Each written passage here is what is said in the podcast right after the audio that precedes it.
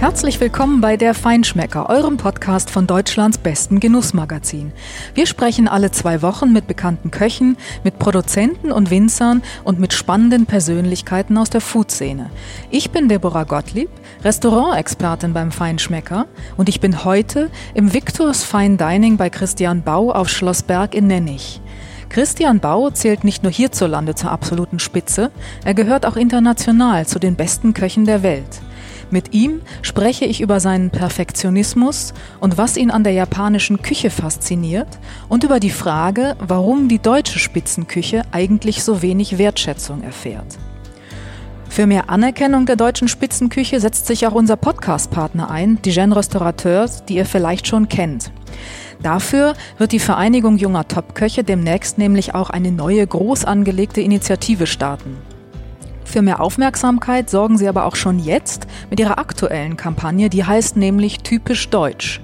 Da zeigen die Mitglieder der Vereinigung mit originellen Interpretationen von Klassikern, wie spannend, kreativ und modern deutsche Küche sein kann, wenn man mal was Neues wagt.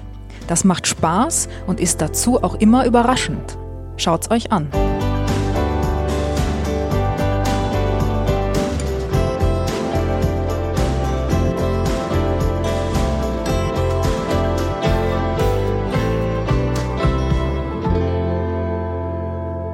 Herzlich willkommen, Christian Bau.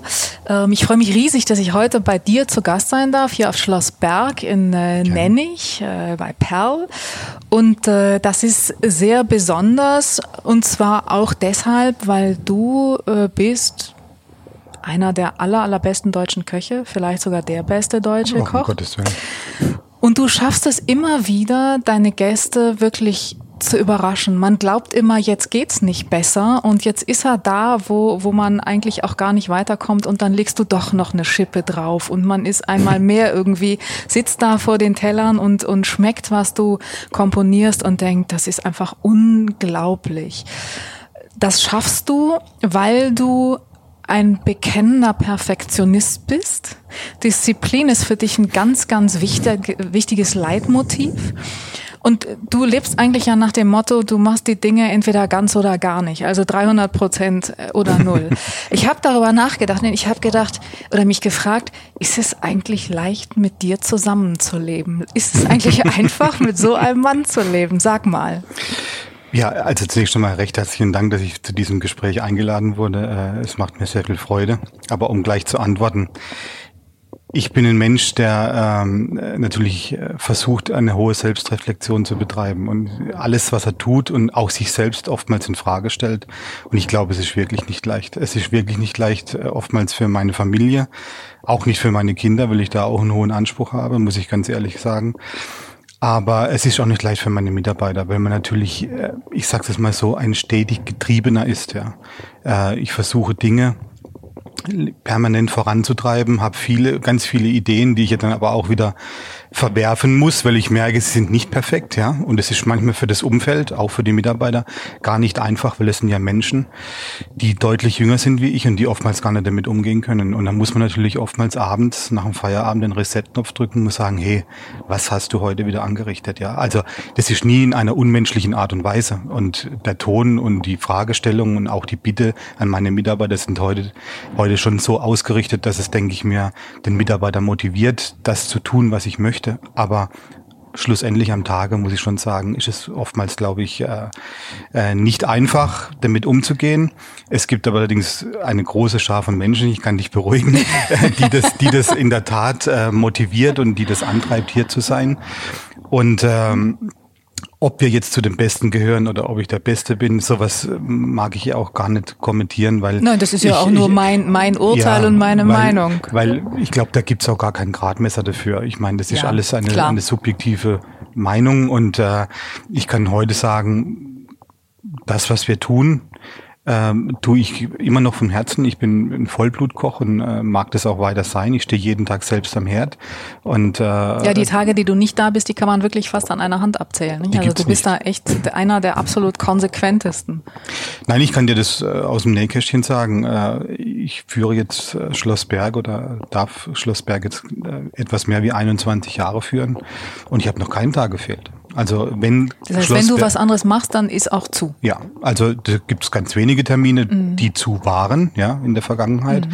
Aber ich habe wirklich den Anspruch, jeden Tag selbst hier zu sein. Und ich meine, ich mache da auch keine Kompromisslösungen, dass ich sage, oh, ich bin jetzt da beim Geburtstag eingeladen und gehe um 21 Uhr durch die Hintertür und die Gäste haben mich ja schon mal gesehen bei der Begrüßung. Das äh, würde ich für unfair gegenüber dem zahlenden Kunden, aber auch gegenüber meinem Personal betrachten. Also ich ziehe das durch. Ich denke schon, dass ich ein sehr geradliniger und konsequenter Mensch bin. Das bist du auf jeden Fall. Ich kenne dich nicht allzu gut persönlich, aber so wie ich dich erlebt habe bisher und auch was man von dir erlebt, das ist in der Tat so. Du hast gerade den Begriff Anspruch äh, erwähnt. Das ist ja richtig. Also ich, ich denke, ich bin so ein bisschen, glaube ich, ähnlich. Ich bin auch so ein elender Perfektionist und wenn ich meinem Mann die Frage stellen würde, ob es eigentlich einfach ist, mit mir zusammenleben, wüsste ich auch nicht so richtig, was er antworten würde. Ähm, aber das ist ja der Punkt. Man hat äh, an sich selbst so wahnsinnig hohe Ansprüche und will die immer mindestens erfüllen, wenn nicht übererfüllen. Und man neigt dann natürlich dazu, und das ist ja auch richtig, wenn man wirklich äh, ein, ein absolut hervorragendes Erlebnis, Ergebnis erreichen will, dass man dann auch an andere, an sein Umfeld, an seine Familie und an seine Mitarbeiter diese hohen Ansprüche stellt. Anders geht's ja auch gar nicht. Hm. Es ist immer die Frage, wie man das tut. Aber insofern. Ja, das ist ein Lernprozess. Also ich habe, also äh, als ich hier im Unternehmen auch angefangen habe, ich habe diese Ansprüche auch aufs Unternehmen übertragen und ich bin da natürlich ganz schnell an Grenzen gestoßen, ja, weil die Menschen, mit denen ich da zusammengearbeitet habe, das überhaupt nicht verstanden habe, weil sie auch nicht aus der Gastronomiebranche sind, muss ich dazu sagen. Und dann wird man aber ganz schnell auch vorgeführt, ja, und dann muss man, wie gesagt, eine hohe Selbstreflexion haben und muss sagen, okay, hey, was mache ich eigentlich falsch? Nicht was, was macht das Umfeld falsch, sondern was mache ich falsch? Muss das in Frage stellen und und äh, muss dann auch wiederum danach handeln und dann trotzdem seine Ansprüche leben, im Gottes Willen. Aber man muss, äh, muss in den Spiegel schauen und muss sagen, hey, was läuft da gerade verkehrt? Und ich meine, ich kann da auch natürlich eine Geschichte erzählen, als, als, als wir natürlich gegen den dritten Stern gingen, äh, 2003, 2004 da äh, habe ich die habe ich, hab ich dieselbe dieselbe Nummer auch in mir gehabt ja und habe hab mich da ganz schnell in irgendetwas verrannt wo ich dann auch für mich den Reset-Knopf drücken, drücken musste ja. Mhm. und dann muss ich sagen hat sie dann auch wiederum funktioniert. Ja ja ja klar. Du bist ähm, deswegen auch so besonders in deiner Stilistik, weil das, was du machst, die Küche, etwas ganz Einzigartiges und Unverwechselbares ist. Dein aktuelles oder aktuell gar nicht, dein Signature-Menü heißt Paris-Tokio, das heißt schon einige Jahre so. Und ähm, der Name impliziert natürlich auch sofort, was sich dahinter verbirgt. Und ich habe, ähm, als ich so zurückgeschaut habe und so ein bisschen versucht habe, die Entwicklung, die du gemacht hast, nachzuempfinden, gedacht, vielleicht korrigier mich oder sag dann du bitte auch, wie du es eigentlich definierst, kann man es am besten beschreiben mit französische Hochküche mit japanischer DNA. Definitiv, das ist genau ist die richtige so Bezeichnung. Ja, ja. Also ich bin ein klassisch französisch ausgebildeter Koch. Mhm. Überall, wo ich ja zuvor gearbeitet habe, wurde eine klassisch französische Küche geboten. Mhm. Ich meine, perfektioniert wurde das bei, bei, bei meinem Mentor Harald Wohlfahrt. Mhm. Und auch heute ist es ja noch so, dass die Basis der Schlossbergküche ganz klar eine französische ist. Wir kochen ehrliche Soßen. Wir haben ganz, viel, äh, ganz viele französische Grundprodukte. Aber natürlich kombiniert mit, mit meiner großen Leidenschaft. Und meine großen Leidenschaft ist Asien, explizit Japan, weil mich das am meisten beeindruckt. Und äh, da hole ich mir dann halt die Geschmackswelten, die Zutaten, also die weiteren Zutaten, äh, die Gewürze, die Kochtechniken, äh, da hole ich mir dann alles mit hinzu und versuche das, ich sage es jetzt gleich ganz bewusst, nach Bauchgefühl zu kombinieren, weil ich habe das ja nie gelernt. Ja, das stimmt. Also ich wurde von ganz du kommst aus einer ganz anderen Ecke eigentlich. Ja. Ne? Du kommst ich, aus der klassischen, äh, mhm. wirklich klassischen Richtung und ähm, hast so ein bisschen dich in die Richtung getastet. Aber dann gab's ja irgendwann muss es ja einen Wendepunkt gegeben haben eigentlich in deinem Leben, wo wo du dann gesagt, okay, asiatisch, Japan. Was mhm. war das? Der Wendepunkt war dieser, als wir 2005 natürlich in einem anderen Restaurantführer einen, sehr großen Erfolg verzeichnen durften. Du darfst es ruhig sagen, es ist schon in Ordnung. Also, also, als wir 2005 den dritten Stern bekommen haben, dann denkt man ja als Koch, so jetzt habe ich mir die Krone aufgesetzt. Und ich kann mich noch genau an den, an den November Samstag erinnern. Damals war es noch so, dass die Chefredaktion von Michelin zu einem kam und hat dann gesagt, Strauß Blumen gebracht und, und so weiter und haben gesagt, so wunderbar, Sie werden ab dem aktuellen Führer mit drei Sterne äh, bewertet und ausgezeichnet. Und äh, ich habe mich ganze fünf oder sechs Stunden gefreut und danach bin ich, also es war am späten Samstagnachmittag, und dann bin ich abends nach Feierabend, ich durfte ja nicht drüber sprechen, in mein Zimmer, habe mich eingeschlossen. Und dann ist eigentlich die Welt über mir zusammengebrochen. Und ich habe eigentlich gedacht, okay, was kommt jetzt eigentlich? Und dann ist mir zum allerersten Mal bewusst geworden, und ich war da 34 Jahre alt, dass das, was ich bis jetzt getan habe, eigentlich nicht das war, wonach mein Herz folgen sollte ich habe eigentlich immer nur funktioniert wie eine Maschine. Ich habe funktioniert in meiner Ausbildung, wurde da gedrillt ohne Ende, weil ich hatte ein sehr schwieriges Elternhaus und äh, ich war dann äh, in einer Ausbildung, wo, wo mich der Ausbilder sehr hart angenommen hat äh, und erstmal die Kinderstube mir beibringen musste, eine gute. Äh, dann war ich bei Herrn Fallert in der Talmühle und der hat mich dann im Prinzip, das war der erste, der mich sehr stark gefördert hat. Der hat mich auch zu Eckhard Witzigmann geschickt damals, was mir sehr stark die Augen geöffnet hat. Äh, dann durfte ich ja bei Harald Wohlfahrt arbeiten, der mich dann, sag mal, der den Diamant geschliffen hat, ja. Und äh, Lange Rede, kurzer Sinn. Ich habe funktioniert wie eine Maschine, habe dann hier Schloss Berg 1998 übernehmen dürfen für, für meine Company, für die ich arbeite. Und äh, musste natürlich auch funktionieren. Ich musste einen Erfolg hierher bringen, ähm, möglichst schnell einen Stern, was ja gut funktioniert hat. Dann der zweite Stern, ich wurde Aufsteiger des Jahres im Feinschmecker. Es kamen andere Auszeichnungen hinzu. Und irgendwann haben natürlich auch das Unternehmen, aber auch ich natürlich Blut geleckt und haben gesagt, so jetzt gehen wir natürlich auf, die, auf das Volle, haben nochmal eine Investition betrieben, haben dann gesagt, okay, komm, lass uns das angehen. Vielleicht funktioniert's. Es hat funktioniert, 2,5. Und dann habe ich erst mal gemerkt, äh, A, wie ausgebrannt ich war, B, dass ich immer nur das tat, was andere Leute von mir erwartet haben, nie das tat, was eigentlich mein Herz mir gesagt hat. Und äh, ich habe mich wie eine Marionette des Systems gefühlt, was natürlich von französischen Restaurantführer ganz stark geprägt war. Das war wie ein Dogma für mich, ja. Und in ist dieser, es ja im Übrigen heute noch so bei vielen, Übrigen, ne? ja, also ja, muss man ja ganz klar sagen. Und da in dieser Nacht, wo mir gesagt wurde, Sie haben jetzt drei Sterne, äh, das war für mich, ich war totunglücklich. Ich sag's Ihnen ganz ehrlich. Wirklich? Äh, ich sag's Ihnen, Entschuldigung, ich sag's dir ganz ehrlich. Auf der einen Seite, ich habe mir ein paar Stunden gefreut und danach ist die Welt in mir zusammengebrochen und habe gesagt, hey, es gibt nur zwei Möglichkeiten. Entweder man kann keinen Stein auf dem anderen lassen, ich muss alles verändern, was allerdings fast ein Ding der Unmöglichkeit ist, weil wir hatten ja uns in den sieben Jahren schon Stammgäste erarbeitet. Wir haben uns natürlich in Standing äh, in, in der ganzen im ganzen Journalistenkreis natürlich erarbeitet. Klar. Ich habe auch das, ich musste das ja auch gegenüber dem Unternehmen, gegenüber meinen Geldgebern vertreten, ähm, für die ich arbeite. Aber äh, die andere Möglichkeit wäre gewesen, ganz einfach aufzuhören. Ich sag's ganz ehrlich. Wahnsinn, und, und genau, Wahnsinn. und genau, auch genau mit diesem, mit diesem Gesprächspunkt bin ich dann zu meinem, zu meinem äh, Chef, zum Inhaber des Unternehmens, habe gesagt, Herr Ostermann, hören Sie zu, das ist alles super. Der hat sich natürlich gefreut und, und dass das alles so funktioniert hat, war auch mega stolz. Aber habe ich gesagt, ich, ich will so nicht weitermachen. Das, äh, es konnte niemand verstehen. Es konnte gar niemand verstehen. Weder mein Umfeld konnte es verstehen, noch die Kollegen, nicht die Mitarbeiter, aber auch nicht das Unternehmen. Ich gesagt, ich, ich will das nicht. Ja. Und ich muss sagen, das zeigt natürlich auch die Großartigkeit dieses Menschen, äh, äh, dem Herrn Ostermann, oder auch die, die Großartigkeit des Unternehmens, für was ich arbeite. Man hat mir dann weiterhin freie Hand gelassen lediglich mit der Weisung, ich solle alles peu à peu ummodeln, so wie ich es denke. Das ja, hast du ja dann auch gemacht. Also du hast dir ja Zeit gelassen dann noch ein bisschen ja. und dann hast du, glaube ich, eine Japanreise gemacht. Ja, also wir haben das dann peu à peu, mhm. haben wir dann, ich sag mal, die Weltoffenheit der Kulinarik hier eingeführt. Wir wurden, wir haben das erste Facelift im Restaurant gemacht. Äh, wir haben dann andere Musik laufen lassen, aber auch sehr dezent. Anstatt Klassik haben wir dann ein bisschen Jazz laufen lassen.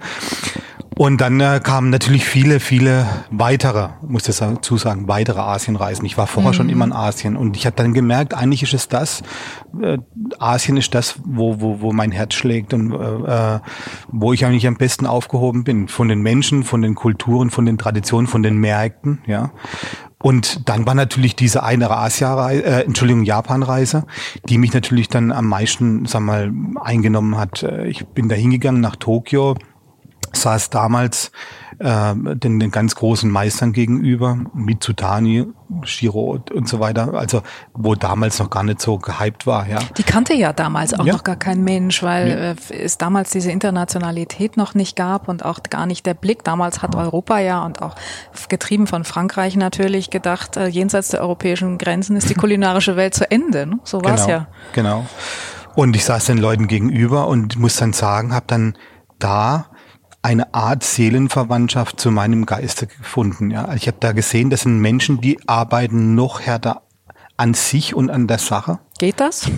ja, ja. In den Japanern. in, ja, ja nicht wenig. In den Japanern habe ich es mhm. in der Tat gefunden. Ja, ich meine, ich habe dann äh, auch mit mit Shiro versucht äh, zu sprechen und der hat mir dann ich habe das ja gesehen, dass neben Shiro stand sein Sohn mit gefühlten 67 Jahren Vollglatze und der Shiro sagt mir, der ist es noch nicht würdig, das Sushi zu machen, obwohl er schon über 30 Jahre an meiner Seite arbeitet.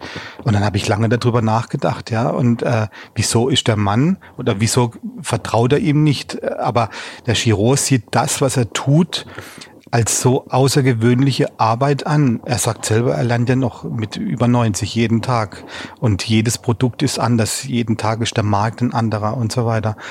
Und äh, also der Markt zum Einkaufen ist ein mhm. anderer, ja, die Produkte sind anders und man muss immer drauf eingehen.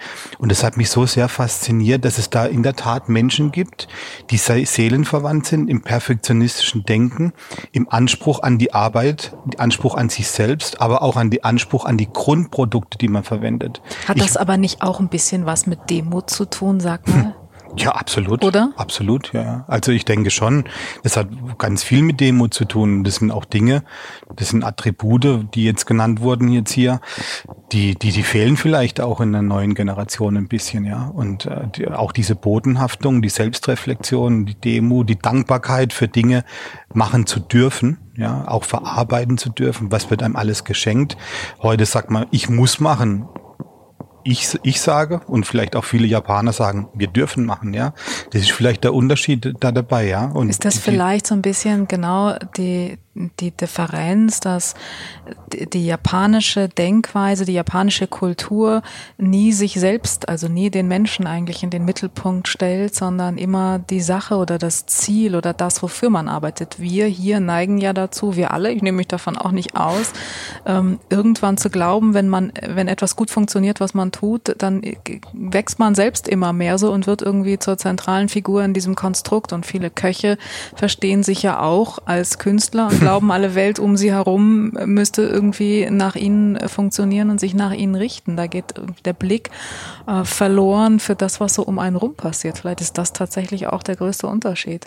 Ja, in der Tat kann ich zu 100 Prozent zustimmen. Ich kann halt nur sagen, ich denke, bei Menschen, die es in frühen Jahren nie einfach hatten, die um Dinge kämpfen mussten, um das, was sie erreichen dürfen oder auch den Wohlstand oder die, die, Zufriedenheit, die sie heute ausleben dürfen, da ist es eben keine Selbstverständlichkeit, wie für mich auch. Ich gehe jetzt nicht hin und sage, Mensch, wie schlimm war meine Kindheit oder wie schlimm äh, war meine Jugend, das hat auch niemand was anzugehen, das muss ich mit mir selber äh, letztendlich vereinbaren. Aber ich hatte sicherlich Erlebnisse in meinem Leben und nachher eine, eine Ausbildung als äh, gerade mal 16-jähriger Junge, der von zu Hause weggegangen ist, der auch nie mehr nach Hause zurückging. Ja, Ich musste mit 16 Jahren meine eigene Wäsche waschen und musste mich von den 256 D-Mark damals komplett selbst äh, ja, versorgen, ja. Also ich habe keine, keinerlei Unterstützung gehabt. Mir wurde nie ein Führerschein bezahlt oder ein erstes Auto oder weiß ich was.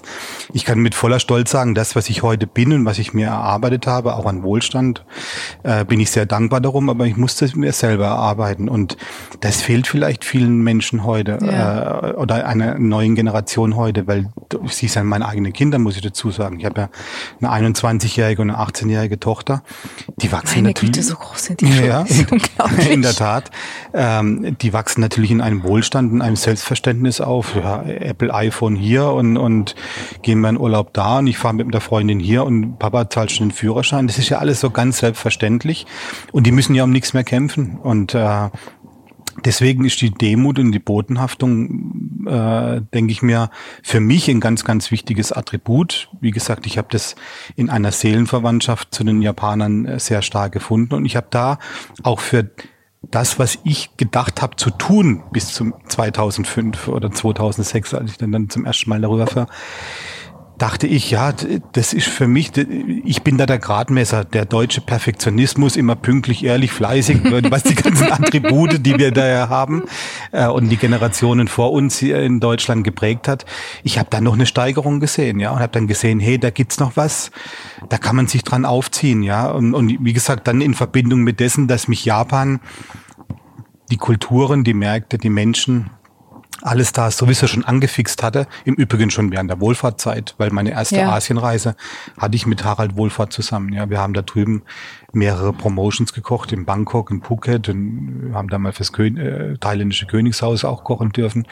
Äh, da waren auch Erlebnisse dabei, die mich da schon auf diese Pferde gebracht haben. Aber ich habe mich nie getraut, es auszuleben. Wie gesagt, mit diesem Dogbahn der französischen Restaurantführer. Und, den, und ein äh, Stück Reife, ein Stück persönliche ja. Reife gehört vielleicht auch dazu. Man muss auch die Gewissheit haben oder wissen, was man kann, bevor man sich so einen Schritt dann traut. Gegen den Mainstream, gegen den kulinarischen Klar. Mainstream. Das Klar. ist nicht einfach.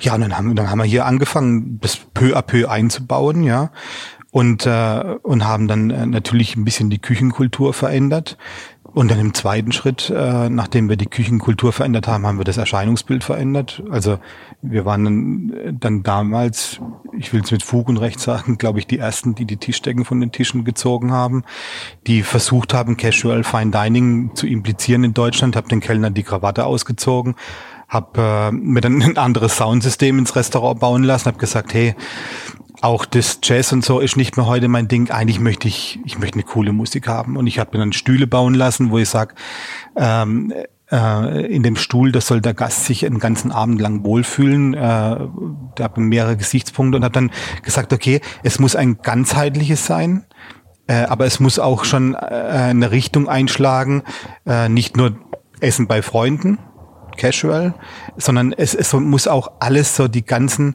schweren Dinge, die die Fine Dining Gastronomie damals die Szene oberbührt hat. Diese Kaffeewagen, äh, Spirituosenwagen, Süßigkeitenwagen, Käsewagen, Brotwagen, Käsewagen und so weiter. Und gesagt, das will ich alles nicht mehr. Ich möchte auch nicht, dass der Kellner wichtiger ist wie der Gast.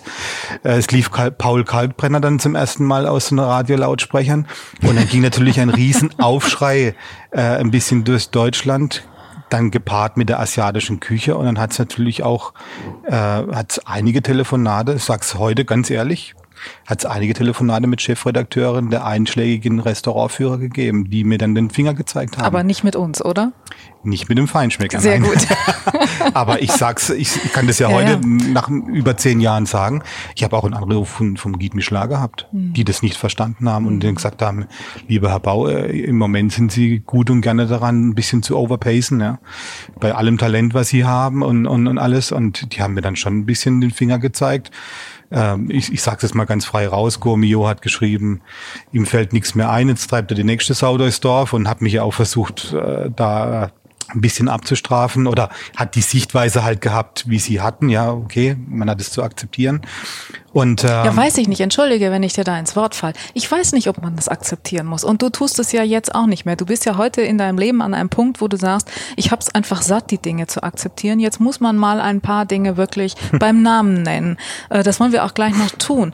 Und das ist ein ganz wichtiger Punkt, den du da nennst. Denn ich bin jetzt, ich presche jetzt auch mal vor und äh, Kollegenschelte kommt ja nie gut an. Das weiß ich sehr wohl. Aber ist es nicht eine unglaubliche Arroganz von, egal ob Gastrojournalisten, äh, ähm, Restaurantkritikern oder auch anderen Journalisten zu glauben, dass die Menschen, über die sie berichten, das tun müssten, was sie wollen? Ja, das ist, das ist für mich ein Unding. Das ist das allergrößte Unding. Unsere Sag Aufgabe ist es doch, im, im Namen oder im Sinne des Gastes uns etwas anzuschauen und dem Gast zu sagen oder zu beschreiben, was er bekommt und genau. dem eine Hilfe zu geben, aber das objektiv zu tun. Ja. Darum bemühen wir uns, ich will jetzt keine Eigenwerbung machen, natürlich äh, nach wie vor beim Feinschmecker. Aber das ist, hat sich doch, hat auch so eine Dynamik bekommen in der Branche, dass sich das äh, so sehr verselbstständigt hat, oder? In der Tat, ja. Äh, hat man natürlich zuallererst bei den ganzen Foodblogs äh, gesehen, ja, dass die, dass die Foodblogger meinen, äh, sie müssten so einen Stempel aufdrücken äh, oder so, so, so einen kleinen Schein mitgeben, äh, wo der Weg des jeweiligen Restaurants hinzugehen hätte in Zukunft. Ja, viele junge Köche, die noch nicht selbstsicher waren, auch erfolgreich zum Teil, sind drauf haben dann, haben dann ihr, ihr Konzept geändert oder weiß ich was, weil dann irgendwie ein Foodblog darüber geschrieben hat. Ja, aber inzwischen geht es ja bis zur schreibenden Zunft, also sehr namhafte Leute, die dann irgendetwas, was sie gut finden, ich sage es mal Stichwort eine Nova Regio Küche oder ähnliches, dann versuchen der Branche ganz extrem aufzudrücken und wenn dann eine Berichterstattung über jeweilige Dinge stattfinden, dass das dann immer der Gradmesser ist. Mein eigenes Empfinden, also sprich vom Journalist, mein eigenes Empfinden muss dann da ausgelebt werden und wenn das, wenn das nachher letztendlich nicht gebracht wird oder wenn, wenn das Restaurant nicht in diese Richtung äh, tendiert, äh, ich will nicht sagen, wird man abgestraft, aber äh, sagen wir mal so, man merkt dann schon im unterschwelligen Ton, dass dann immer etwas Negatives mit dabei ist. Und ich sage jetzt mal, der Höhepunkt ist natürlich dann dieser, wenn Journalisten in wirklich hoch erfolgreiche Unternehmen gehen, ich zum Beispiel ein Journalist hat unlängst das Restaurant Franzen besucht, ja, hat dem eine Kritik niedergeschrieben, wo ich ganz einfach sagen muss, im Übrigen war ich zwei Tage vor dem Journalist da, weil ich wurde von Franzen persönlich auf diesen Journalist angesprochen. Äh, dann habe ich schon den Finger gehoben und gesagt, Björn, pass auf, aber die sind so professionell, dass sie das richtig tun. Und dann kam eine negative Berichterstattung dabei raus und auch gleich wieder mit dem unterschwelligen Ton, ja, da sind ja keine Orangenschweine auf der Karte und und und und und. Ja, hat das was mit Restaurantkritik zu tun? Nein, überhaupt Entschuldigung. nicht. Ich meine, und, und, und wenn wir jetzt über so jemand, ich sage jetzt nicht über den Branchenführer reden, aber das ist ein hoch erfolgreiches Unternehmen, Franzen. Und jetzt muss man das nicht mögen, was er macht. Aber das ist einfach tadellos was da abläuft. Ja. Von den Grundprodukten, von der Art und Weise, wie es gemacht wird und so weiter. Ob man den Kochstil jetzt gut oder schlecht findet, lassen wir mal dahingestellt. Aber das, was auf den Teller kommt, ist die allererste Güte an Qualität der Produkte, an Zubereitung, die Gastfreundschaft, die Weine, die da ausgemäht. Das Ambiente ist ganz außergewöhnlich, findet man sicherlich keine zehnmal in der Welt. Und dann kritisiert man solche Dinge. Nur weil man keine Orangeweine hat und weil man die eine Soße ein bisschen oldschool fand, muss ich einfach sagen, nein, da führt mir die ganze Kritik, geht da zu weit und da nehmen sich auch manche Leute viel zu wichtig und wenn ich heutzutage manche Foodblogs aus dem deutschsprachigen Raum lese, nicht alle, aber manche, muss ich einfach sagen, das geht nur noch um Selbstdarstellung. Genau das. Es geht nur noch darum, hey, guck mal, ich habe ein Häkchen gemacht, ich war jetzt im nächsten Drei-Sterne-Restaurant, ich äh, guck mal und das Vokabular, sind wir doch mal ganz ehrlich, ist in jedem Bericht das Gleiche. Wenn ich immer höre, ich bin aufgewühlt, äh, die Gischt des Meeres hat mich äh, in Bann genommen. Ich kann es nicht mehr lesen. Ich kann es nicht mehr lesen. Und, und dann nehmen sich Leute so wichtig, nur weil sie ein bisschen Geld haben oder weil sie damit Geld verdienen, wie auch immer, ja. Wo ich einfach sagen muss, das, das äh, würde so, gerne so weit gehen, dass ich diesen Menschen gar keinen Tisch mehr in meinem Restaurant oder Dann in unserem tu's, Restaurant anbiete. Nee, ich glaube, du bist mittlerweile so international auch so gut aufgestellt und so unabhängig von diesen Individuen, dass du dir das leisten kannst. Ich glaube, man muss auch mal den Mut haben, das dann wirklich zu tun. Und du hast so eine, äh, eine große internationale Gäste, Fan und Anhängerschaft. Ich glaube, du kannst dir das leisten. Also am Ende ist ja so etwas nur, ähm, ist eine solche Kritik ja nur das Vehikel zur Selbstüberhöhung. Also Ja. das, mehr ist es ja nicht. Aber ähm, das ist ein wahnsinnig spannendes Thema. Trotzdem würde ich gerne wieder zurück zu, zu der japanischen Küche. Mit dem Anspruch, mit dem du daran gehst, mit dem du auch daran gehen musst, ist es nicht wahnsinnig schwer, die Produktqualität immer wieder zu garantieren und auch zu bekommen, die du eigentlich willst und brauchst? Unglaublich. Das ist die schwierigste Aufgabe. Also neben der Motivation der Mitarbeiter und natürlich das Führen und Anleiten der Mitarbeiter.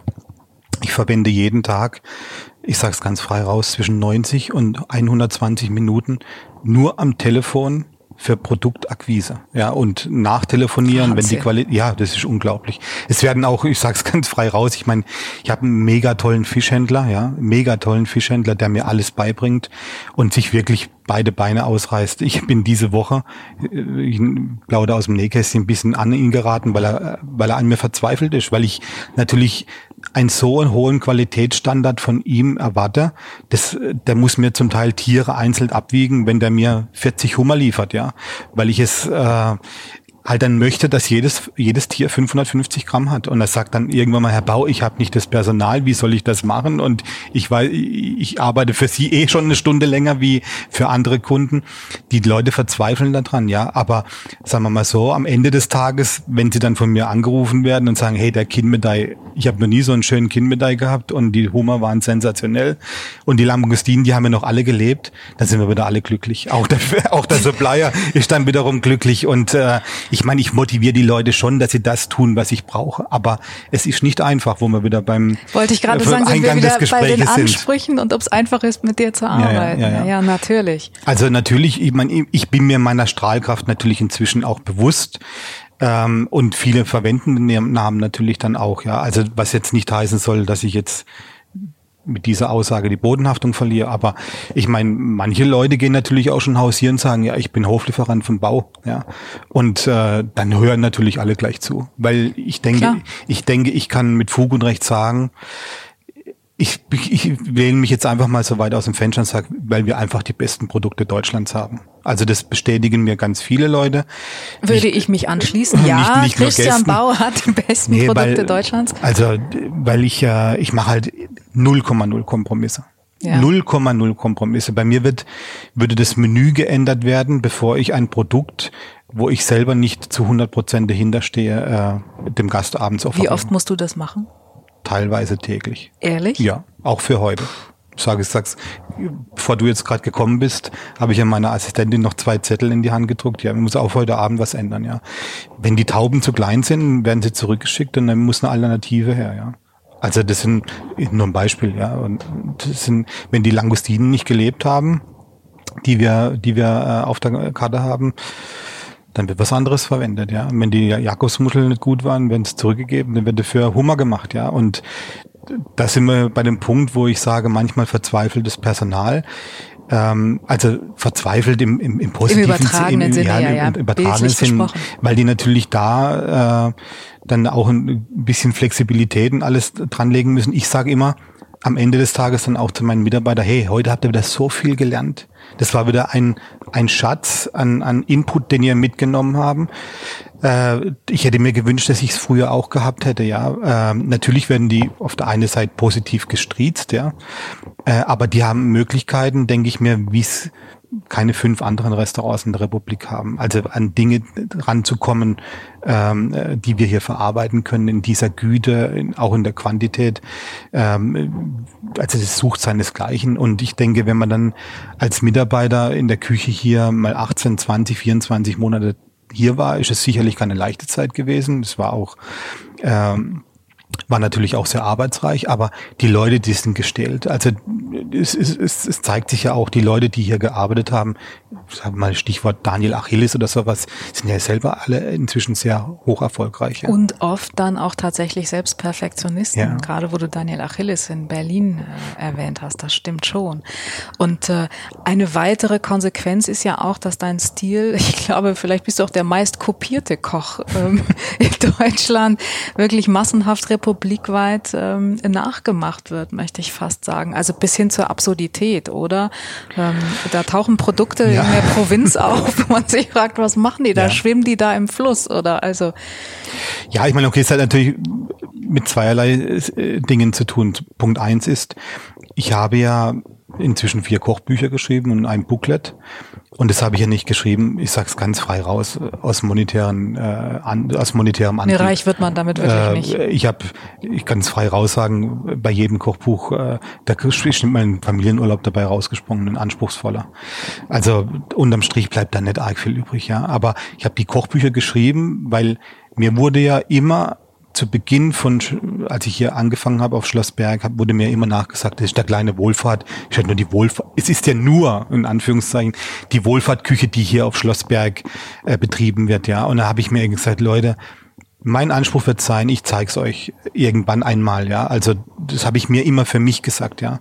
Und dann kam natürlich dann irgendwann mal das erste Kochbuch. Das war natürlich schon noch sehr französisch orientiert und auch natürlich in der Tat auch vielleicht Traube Tonbach-lastig ein bisschen, was ich da gelernt habe. Aber dann mit dem zweiten, dritten und jetzt natürlich auch mit dem vierten Kochbuch, äh, der dokumentiert es doch, denke ich mir, unsere eigene Handschrift. Und ich habe nie ein Geheimnis gemacht aus meinen Rezepten. Ich habe immer gesagt, okay, wenn ein Journalist zu mir kommt oder ein Restaurantführer mich kritisiert, ich würde kopieren, wie es am Anfang ja, wurde es mir ja unterstellt, ja. Ich würde Wohlfahrt kopieren. Äh, dann habe ich gesagt, hey, passt mal auf, guck mal, ich habe es hier niedergeschrieben, State of the Art. Dieses Rezept kommt von Schlossberg oder ist aus der Schlossberg-Küche. Und das war mein Antrieb, immer Kochbücher zu schreiben, ja. Bis zum heutigen Tage im Übrigen. Das letzte ist ja gerade vor wenigen Monaten erschienen. Und äh, habe immer sagen wollen, okay, ich kopiere niemanden. Wenn, dann kopieren die Leute bei mir. Ja, und ich habe da nie einen Hehl draus gemacht, auch keine äh, Geheimnisse um meine Rezepte. Ich finde es auch, muss ich ganz ehrlich sagen, wichtig für die nächste Generation an Mitarbeitern, dass man die Leute fördert und, und auch äh, offen ist. Das haben uns die Spanier vorgemacht, vor einem Jahrzehnt schon. Ferran Adria hat auch nie ein Geheimnis drauf gemacht, ja. Deswegen sind die ganzen Ko Köche-Symposien entstanden, ja, wo natürlich auch drüber referiert wird, das eine ganze Branche nach vorne bringt. Und wenn wir heute darüber sprechen, dass vielleicht noch äh, so gut in Deutschland gekocht wird wie noch nie, hat es ja alles mit dem zusammen, hängt es ja alles mit dem zusammen, dass eben keine Geheimnisse mehr gemacht werden, dass die Leute eine gewisse Ausbildung äh, erfahren, dass sie auf gewisse Techniken auch hingewiesen wird, werden. Und das war für mich ganz wichtig, äh, da nie äh, hinter verschlossenen Türen, auch wenn jetzt äh, hinter verschlossenen Türen die Sache abzuschließen, auch wenn ein Kollege bei mir nach einem Rezept fragt, zum Teil auch international, du sag mal, wie hast du das gemacht? Kriegt er immer eine Antwort von mir. Weil mir ist selber so widerfahren. Ich hatte da auch, hatte da auch eine, eine ganz tolle Erfahrung, als ich zum allerersten Mal bei Sergio Hermann war. Denn wir haben da zusammen den dritten Stern bekommen, habe ich ihn besucht und ich weiß es noch ganz genau. Er hat mir serviert ein Tempura von der Softshell Crab. Und habe ich zum Sergio gesagt, Sergio, dieses Softshell Crab habe ich noch nicht mal in Asien so gut gegessen wie bei dir. Unglaublich knuspriger Teig, innen drin saftig. Da ich gesagt, wie hast du das gemacht? Da sagt er zu mir, ach, ich schicke das Rezept. Da ich gedacht, ja, ja, der erzählt mir viel. Und ich bin nach Hause gefahren, von Slois nach Hause. Und bis ich nach Hause war, war das Rezept in meinem E-Mail-Account. Ich schwöre, so war, wie ich hier sitze. Und es hat mir dann auch ein bisschen so die Augen geöffnet und gesagt, hey, wie, wie, wie großartig ist, ist dieser Mann, wie großartig ist dieser Kollege. Und da macht er kein Hehl draus und, und, kein Geheimnis und will dir eigentlich nur helfen. Und es geht doch nur an, in einem Miteinander und nicht an einem Gegeneinander. Punkt. Das stimmt. Das ist wohl wahr.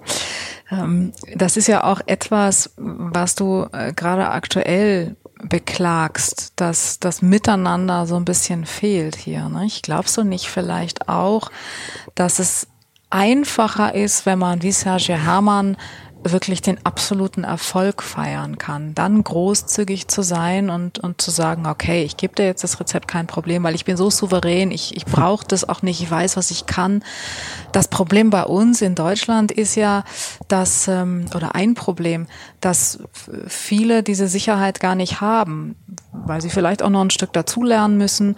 Ähm, wenn die Restaurants nicht jeden Tag ausgebucht sind und du nicht weißt, wie du deine Rechnung vielleicht immer bezahlen sollst oder die, die Rechenschaft deinem äh, Geldgeber ablegen kannst, dann versuchst du vielleicht auch eher die Dinge irgendwie festzuhalten und die Tür zuzumachen und keinen in deine Karten schauen zu lassen, oder? Ja, klar, natürlich. In der, in der Tat, ich meine. Sind wir hier nicht souverän genug in, Definitiv, in ja. Das, der, der ganze Umgang mit Erfolg, der Umgang auch mit, um, um Probleme zu sprechen, über Probleme zu sprechen, ja, auch um über Misserfolg zu sprechen, ist bei uns ja kein Souverän. Also das, das wird immer mit hinter vorgehaltener Hand und, und ich brauche nicht zu sagen, wenn jemand Erfolg hat, wird er eher missgünstig über diesen Kollegen oder über, über, über das, über den Erfolg an sich gesprochen, sondern es wird den Daumen hoch gezeigt und sagen, Mensch, super, dass du das geschafft hast, super, dass du dir das jetzt leisten kannst und super, dass du dir neues Auto kaufen kannst, sondern es wird immer negativ darüber gesprochen. Und genauso, wenn jemand Misserfolg hat, äh, äh, möchte man sich das sicherlich nicht eingestehen, aber man weiß auch gleich, dass es dann fünf Leute hinterher gibt, die sich darüber belustigen oder wie auch immer, ja, und einen nicht be äh, bemitleiden. Und das ist natürlich, äh, denke ich mir, schon ein, ein sehr ausgeprägtes deutsches Phänomen, in der Tat. Ist das mit der Grund auch, warum der Zusammenhalt hier fehlt? Andere Länder machen uns das ja vor. Ja, Also ich habe das ja schon mehrfach gesagt. Ich habe das schon den, den, den, den schreibenden Medien, aber auch natürlich auch schon in einem oder anderen Interview gesagt. Für mich das beste Beispiel das beste Beispiel ist äh, diese Gemeinschaft, die sich damals gegründet hat, äh, um, um die Liona, äh, Liona, äh, Lioneser Szene, Entschuldigung, Lioneser Szene mit Droit Bocuse und Pic, ja, die wirtschaftliche Konkurrenten waren, ja, damals ja. schon, ja. Und die waren sich auch nicht alle grün. Aber wenn es um die Sache, wenn es um die Kulinarik, wenn es um Frankreich ging, dann sind die auf nach Paris, haben sich die Schürzen und die Tox aufgesetzt, ja, und haben für die Sache gekämpft. Und daraus, dann ist irgendwann Heberlin mit dazugekommen, daraus ist dann Tradition Égalité, Le Grand Table du Monde entstanden. Heute die wichtigste und vielleicht auch anerkannteste, schönste Restaurantvereinigung. Wir dürfen auch mit dazu zählen mit drei Sterne. Und die einflussreichste vor allen Dingen auch, muss ja. man ja auch sagen. Die haben ja wirklich heute politischen Einfluss in Ja, Frankreich. in der Tat. Und da hat man sich zusammengetan. Wie gesagt, obwohl man wirtschaftliche Konkurrenten war und, und die Männer sich auch nicht alle grün waren. Und ich meine, wenn ich jetzt das auch in Spanien vor einem Jahrzehnt betrachtet habe, ich glaube nicht, beziehungsweise ich kann es aus dem Nähkästchen plaudern. Ich weiß, dass da nicht alle Freunde waren und sind, ja. Und genauso bei den Skandinavier auch nicht. Also äh, das ist nicht so, dass sie sich alle grün sind, ja. Aber die und, haben begriffen, was sie tun müssen, um eben. international und national wahr und ernst eben. genommen zu werden. Eben. Die haben das begriffen und haben gesagt, okay, wir müssen etwas tun für unsere Branche, wir müssen aber auch etwas tun für unsere Wirtschaftlichkeit und haben dann aufgezeigt, wer eigentlich neben den Gastronomen dann auch alles noch einen Profit haben kann, ja. Und das ist nur eine Win-Win-Situation, ja. Ich meine, auch wenn wir jetzt über diese Region hier sprechen, viele Gäste kommen hier in diese Region und sagen, oh, ihr Konkurrent da in Saarbrücken oder ihr Konkurrent da im, in der Eifel, da sage ich, ich bitte Sie, wissen Sie eigentlich, dass sich das befruchtet? Weil wir haben so viele internationale Kunden, aber auch überregionale Kunden, die dann in diese Region kommen, in diese wunderbare Moselregion, die geprägt ist von der Landschaft und den weltbekannten Riesling, ja. Aber wissen Sie, Sie haben doch die Möglichkeit, Sie können am Freitagabend im Sonora anfangen, dann können Sie am Samstagabend ins Victor's Fine Dining und am Sonntagabend können Sie, Entschuldigung, jetzt muss Sonntagmittag, nein, nein, aber Sonntagmittag. Sonntag hat Klaus Erfurt nicht geöffnet. Er müsste, müsste dann also, Sonntag, so, okay. Samstag zu Klaus Erfurt ja. und wir haben Sonntag geöffnet. Da haben Sie drei absolute Benchmark-Restaurants, die sie in eine Reise verbinden können. Und ich sage immer, wir konkurrieren uns nicht, sondern wir befruchten uns, ja. Und das sind Dinge, die kapieren viele Leute nicht. Ja? Genau, zumal keiner kommt zu, die aus, als ausländischer Gast ja für eine einzige, also wie die wenigsten für eine einzige Nacht her. Die meisten sind ja dann zwei, drei Tage in der Gegend und genau. fahren noch ein bisschen rum und natürlich profitieren dann auch die anderen davon. Ja. Ich erinnere mich, ich war vor drei, vier Jahren mal in Berlin auf einer Veranstaltung. Da steckte auch das Wirtschaftsministerium dahinter und äh, die tu Tourismussprecher, ähm, ich glaube der SPD, die waren damals dabei.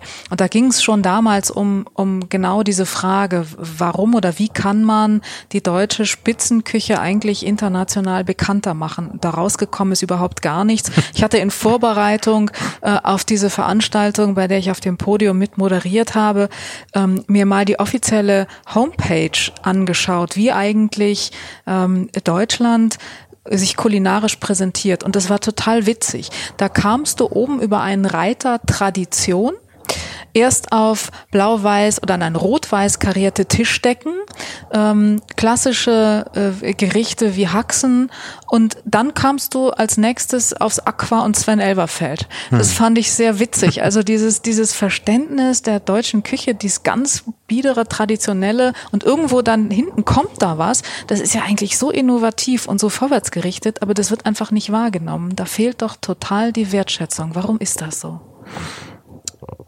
Also ich kann, ich habe nur für mich äh, meine Antwort, äh, die ich darauf geben kann, wenn wir selber zu wenig tun. Ja. Wenn wir es nicht mit Nachdruck und äh, mit Ausrufezeichen tun. Und ich sage sag dir auch da ein Beispiel dafür.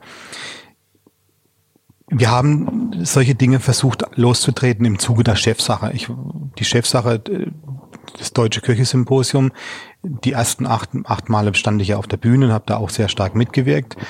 Und im Zuge dessen wollten die Veranstalter um Thomas Ruhl und andere äh, Weggefährten herum wollten, wollten dann, dass es ähm, Brainstorming gibt im Vorfeld dieses Köche-Symposium, wo ja auch internationale Gastköche und internationale Journalisten eingeladen sind, aber auch zu, der Deutsche Tourismusverband mitwirken sollte und auch die Politik mit ins Boot sollte, damals von NRW. Und es sollte es diverse Brainstormings geben. Und da waren, ich kann das heute frei raussagen, natürlich die Top Ten eingeladen an deutschen Köchen, ja, und kamen Thomas Bühner und ich. Und es war drei Jahre in Folge, ja. Und ich meine, äh, ich meine, wir, wir reden davon, diese, diese Brainstormings sollten in Köln stattfinden, also mitten in Deutschland. Sicherlich hat jeder von uns Köchen und Gastronomen hätte da auch eine gewisse Anfahrt gehabt, aber selbst die, die ich, das, und das sage ich auch ganz frei raus, mit offenem Visier, selbst die, die in Köln gewohnt haben oder direkt an Köln dran, sind nicht gekommen. Und wenn wir jetzt über die Probleme unserer Branche, um die Außendarstellung unserer Branche, um, um den Erfolg unserer Branche oder Darstellung auch im Ausland sprechen, reden, rede ich auch davon, dass jeder nur sein eigenes Süppchen kocht und nichts in den Pott der Gemeinschaftlichkeit äh, mit hinzugegeben hat bis zum heutigen Tage. Und das ist auch ein ganz großes Problem, auch im Auftreten gegenüber der Politik im inneren Land. Was müsste denn deiner Meinung nach passieren? Wie würde so ein Zusammenschluss? Ja, ein Zusammenschluss. Mhm. Also ich meine, mir müsste ganz einfach, natürlich braucht man für Zusammenschluss, das kann nur im Kleinen anfangen.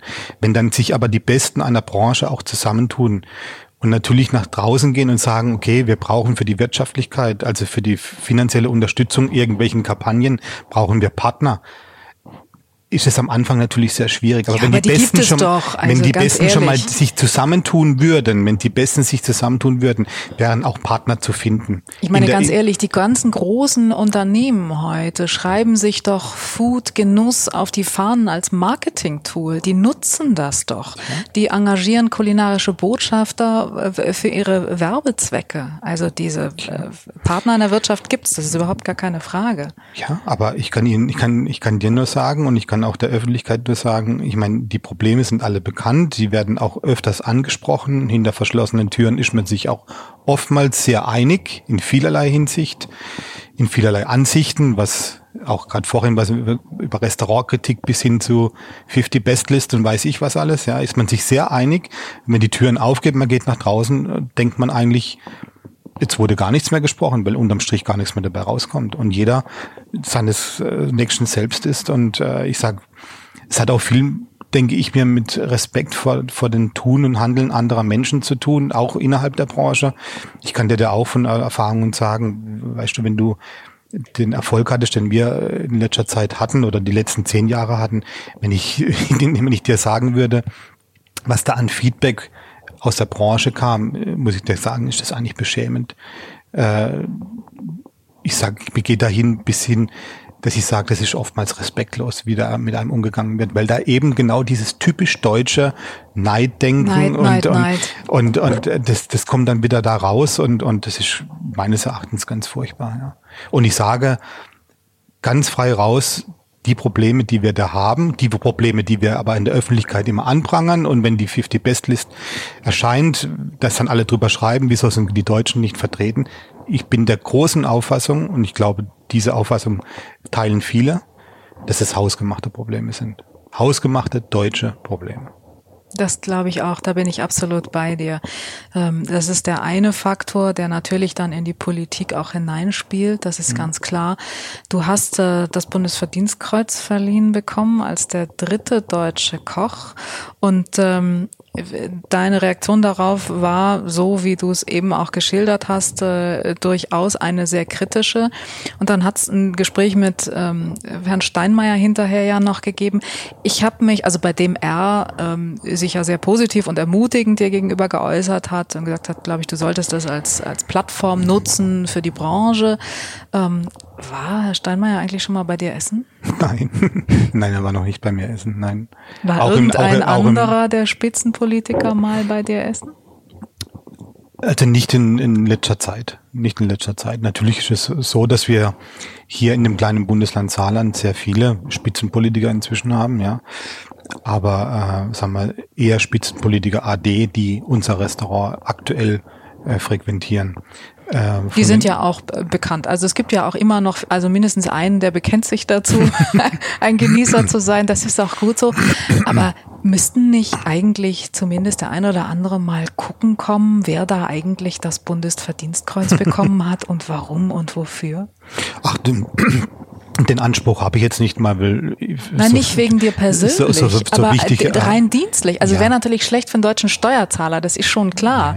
Ja. Ähm, aber ich, ich, meine, das, das wäre doch dann die mhm. Wertschätzung, auch die politische Wertschätzung. Aber es ist ja so, dass es immer noch als elitär und ähm, als anzüglich fast gilt, wenn ein, ein Politiker in ein Gourmet-Restaurant oder in ein, ja, ein Spitzenrestaurant geht. Ja, in der Tat ist es so, ja klar. Ich meine, ich habe mir im, Nach, im Nachgang an das Bundesverdienstkreuz wurde ich ja eigentlich von allen Bundestagsfraktionen zu einem persönlichen Gespräch eingeladen. Ich konnte leider nur eines wahrnehmen.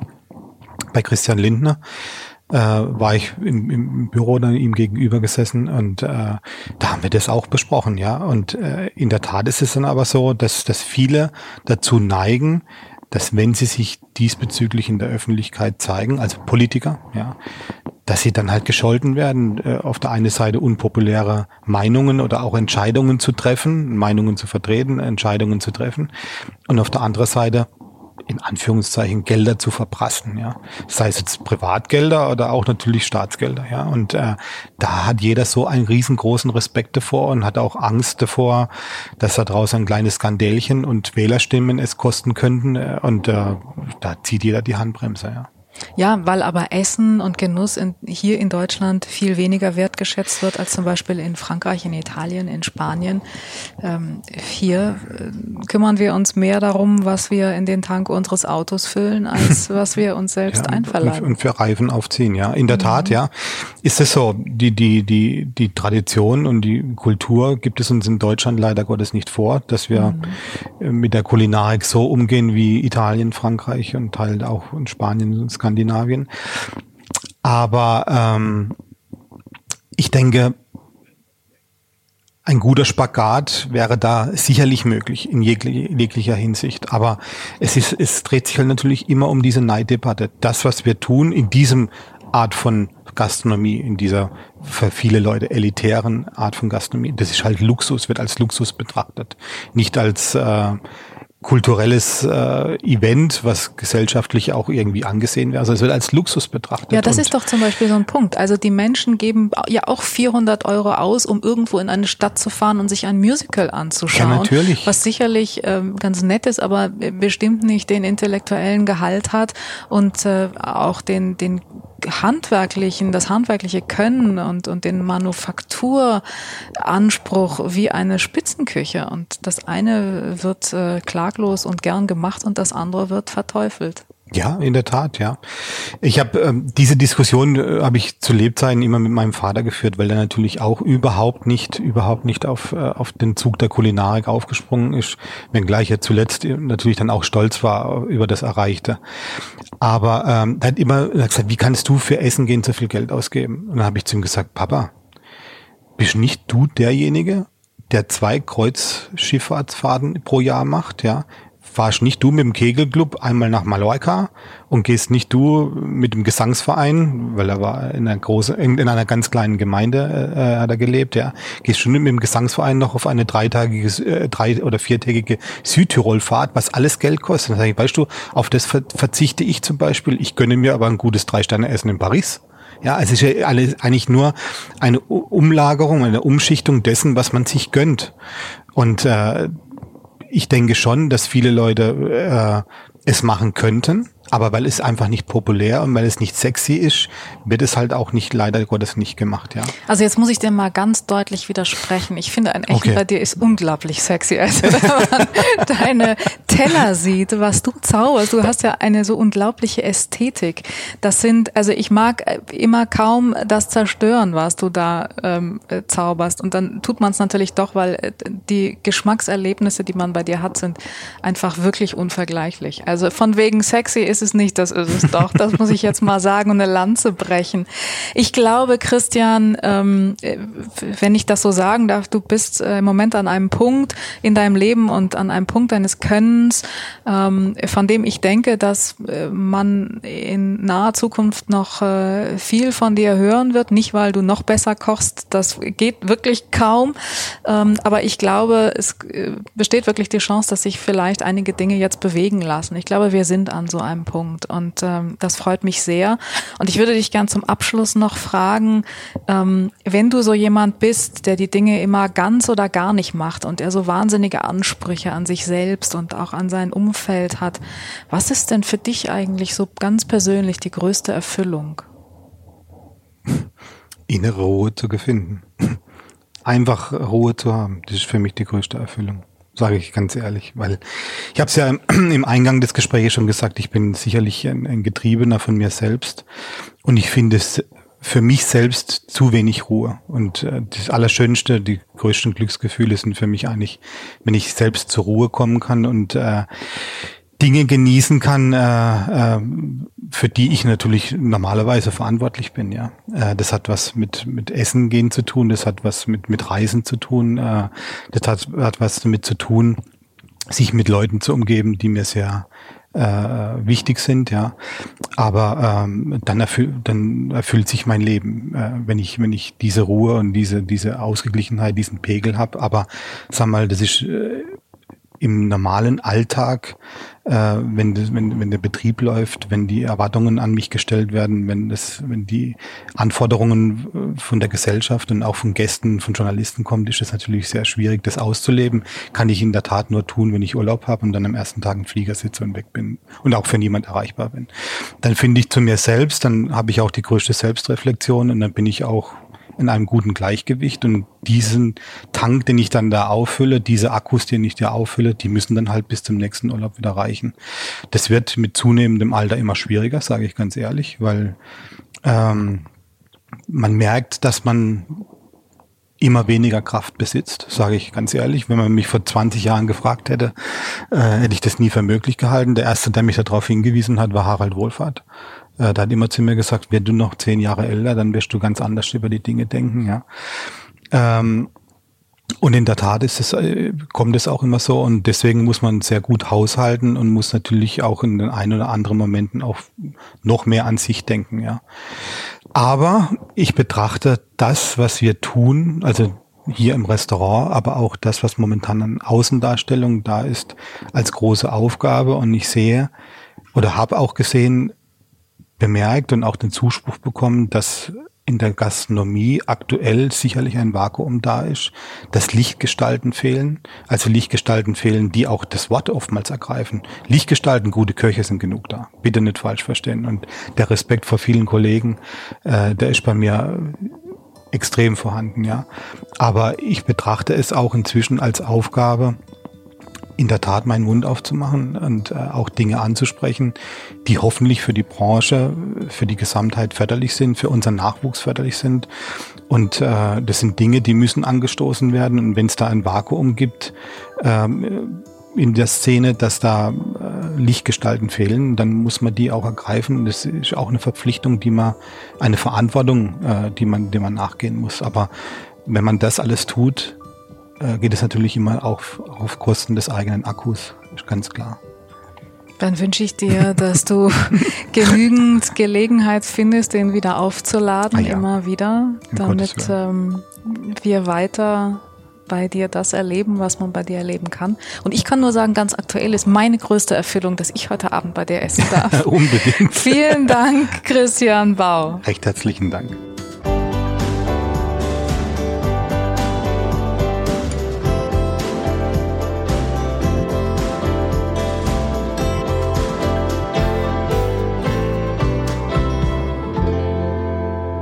Das war er wieder, der Feinschmecker Podcast.